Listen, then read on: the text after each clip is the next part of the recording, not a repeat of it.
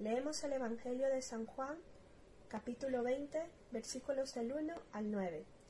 El primer día de la semana María Magdalena fue de mañana, siendo aún oscuro el sepulcro, y vio quitada la piedra del sepulcro. Entonces corrió y fue a Simón Pedro y al otro discípulo, aquel al que amaba Jesús, y les dijo, Se han llevado del sepulcro el Señor y no sabemos dónde le han puesto.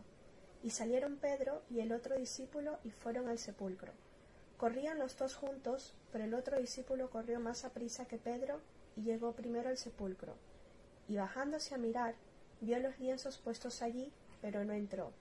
Luego llegó Simón Pedro tras él y entró en el sepulcro y vio los lienzos puestos allí, y el sudario que había estado sobre la cabeza de Jesús, no puesto con los lienzos, sino enrollado en un lugar aparte. Entonces entró también el otro discípulo que había venido primero al sepulcro, y vio y creyó, porque aún no había entendido la escritura que era necesario que él resucitase de los muertos. Amén.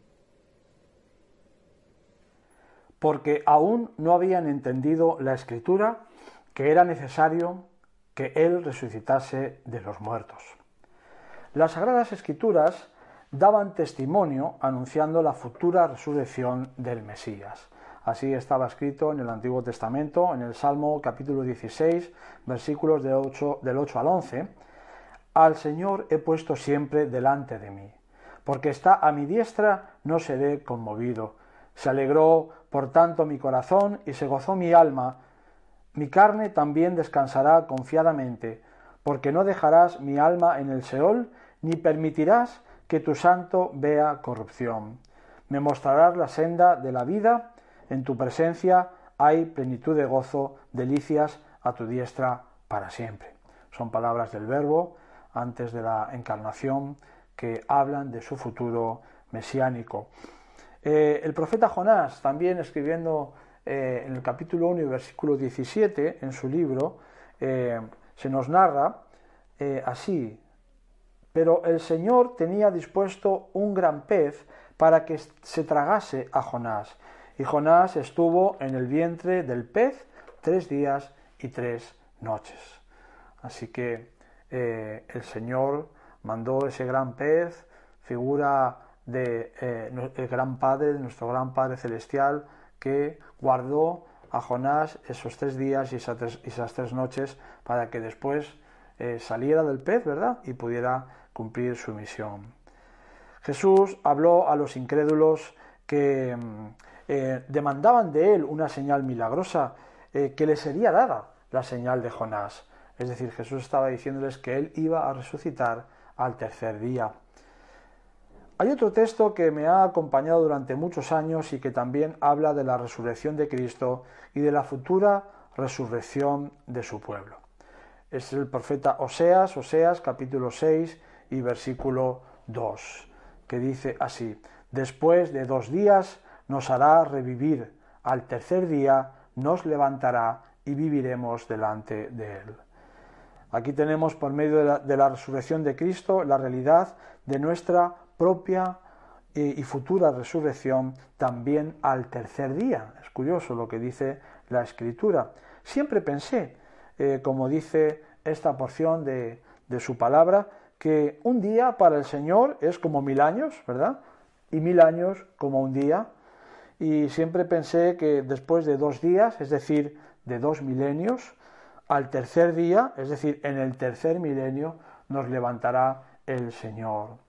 Dios va a preparar, está preparando un gran avivamiento en este tercer milenio en el que estamos, antes, justo antes de la segunda venida de Cristo, para que muchos procedan al arrepentimiento. Así que si Cristo resucitó muy temprano, al amanecer del tercer día, en el primer día de la semana, podemos pensar que la segunda venida de Cristo y por tanto la resurrección de los muertos sería al principio del tercer milenio en el que nos encontramos. Hemos superado dos milenios, dos mil años, desde la primera venida de Cristo y estamos en el albor del tercer milenio. ¿Por qué era necesario que el Cristo resucitase de los muertos? Porque si Cristo no hubiese resucitado, entonces solamente tendríamos una esperanza de redención del pecado en esta vida, pero no más allá de esta, porque esta que vivimos ahora, en esta carne, sería la única vida posible. Si Cristo no hubiera resucitado, podríamos ser salvos del pecado por la sangre del Cordero, pero solamente tendríamos el tiempo que Dios nos concediera en este cuerpo mortal. No habría vida eterna si Cristo no hubiera resucitado. Así que nuestra esperanza es más que maravillosa. Si ya es maravilloso conocer al Señor y vivir bajo la bendición de su Santo Espíritu, aunque fuera en el último aliento de vida, más maravilloso será, ¿qué digo? Más infinitamente más y más y más maravilloso será vivir con Él y con todos los hermanos y hermanas en su reino que no tendrá fin. Así que eso es lo que significa y produce la resurrección de nuestro Señor y Salvador Jesucristo, que nos espera en Él la vida eterna.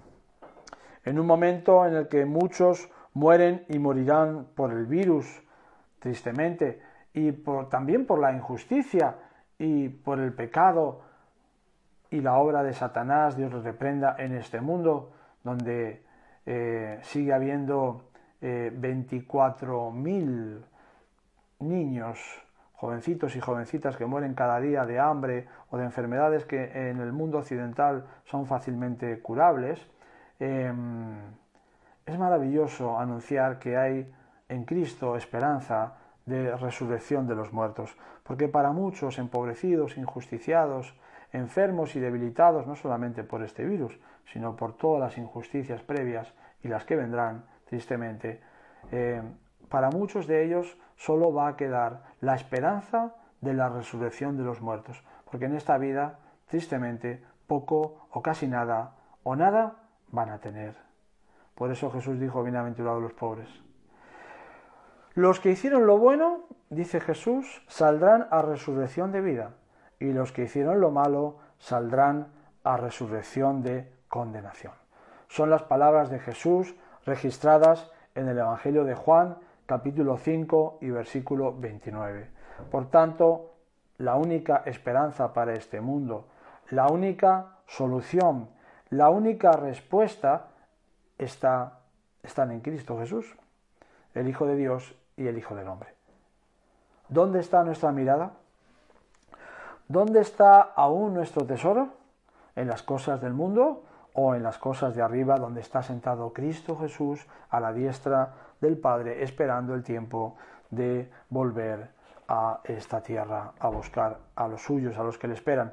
Cristo es nuestra única esperanza de vida eterna. Cristo es nuestra única garantía de salvación eterna. Su Espíritu Santo es el sello de garantía y el anticipo de lo que vendrá, su reino con poder y gran gloria. ¿Quieres venir con Cristo en su venida? ¿Quieres ser transformado en un abrir y cerrar de ojos si estás vivo aún en el momento de su venida? ¿Quieres no eh, alejarte avergonzado de Cristo cuando Él venga con sus santos ángeles y con todos los que durmieron en la esperanza mesiánica? Si, seguimos leyendo el texto del Evangelio de Juan capítulo 20, dice así, pero María estaba afuera llorando junto al sepulcro, y mientras lloraba se inclinó para mirar dentro del sepulcro y vio dos ángeles con vestiduras blancas que estaban sentados el uno a la cabecera y el otro a los pies, donde el cuerpo de Jesús había sido puesto. Y le dijeron, Mujer, ¿por qué lloras? Les dijo, porque se han llevado a mi Señor y no sé dónde le han puesto. Cuando había dicho esto, se volvió y vio a Jesús que estaba allí, mas no sabía que era Jesús. Jesús le dijo, Mujer, ¿por qué lloras? ¿A quién buscas? Ella, pensando que era el hortelano, le dijo, Señor, si tú lo has llevado, dime dónde lo has puesto y yo lo llevaré. Jesús le dijo, María. Volviéndose ella le dijo, Raboní, que quiere decir maestro mío. Jesús le dijo, no me toques, porque aún no he subido a mi Padre, mas ve a mis hermanos y diles, subo a mi Padre y a vuestro, a vuestro Padre, a mi Dios y a vuestro Dios. Fue entonces María Magdalena para dar a los discípulos las nuevas, las noticias de que habían, había visto al Señor y que Él le había dicho estas cosas. y hoy también el Señor Jesucristo, desde eh, el cielo de Dios a la diestra de su Padre, por medio de su Espíritu, te dice a ti, mujer, te dice a ti, varón, ¿por qué lloras? Seguramente hay muchas, eh, o pocas, pero en estos momentos también seguro que hay causa por la que llorar. Y Jesús te dice, ¿por qué lloras? Te dice, ¿a quién buscas? Tú que lloras, ¿a quién buscas para que te consuele? Buscas al único que es el Espíritu del Santo que te puede consolar. Buscas al único que te puede dar, que te puede regalar vida eterna. Buscas al único que ha prometido volver y volverá. Si es así, estás en el verdadero Dios y en la vida eterna. Si aún no le has buscado, ¿a qué esperas para hacerlo? Hazlo hoy, no dejes pasar a mañana. Entrega tu corazón a Jesucristo. Busca a aquel que se entregó por ti y que no tuvo vergüenza de morir desnudo en una cruz, cargando tu pecado, el mío y el de toda la humanidad, el de todos los seres humanos. Busca a aquel que resucitó al tercer día, que fue levantado por el poder de su Padre, por el poder del Espíritu, por el poder de Dios, del reino, de la muerte, del reino, de las tinieblas. Busca a Jesús, aquel que venció a la muerte con su propia muerte. Busca al Señor. Clama a Él, porque Él ha prometido responderte.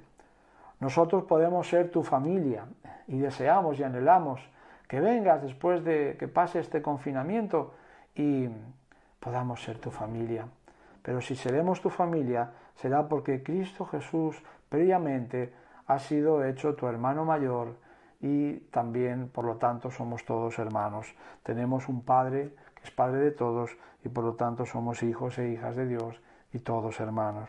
Así que te espera el reino de Dios y su justicia, te espera el regalo de la vida eterna, te espera el perdón de tus pecados aquí y ahora, si confiesas tus pecados y te arrepientes y Dios te da el poder, la capacidad de hacerlo. Ya no te esperará el justo juicio de Dios que vendrá sobre los hijos de desobediencia en la segunda venida de Cristo. Te esperará un cuerpo glorificado, un cuerpo semejante al del Señor Jesucristo en su resurrección, una vida eterna, un cuerpo eterno que ya no muere como el de Cristo, para vivir todos juntos en el reino de Dios, donde no habrá ya más muerte, ni más clamor, ni más dolor, ni ninguna enfermedad, ni ninguna injusticia, ni ninguna pobreza, ni ninguna necesidad, porque Dios suplirá todas nuestras necesidades. Que el Señor os bendiga y que paséis un feliz día y una feliz semana. Amén.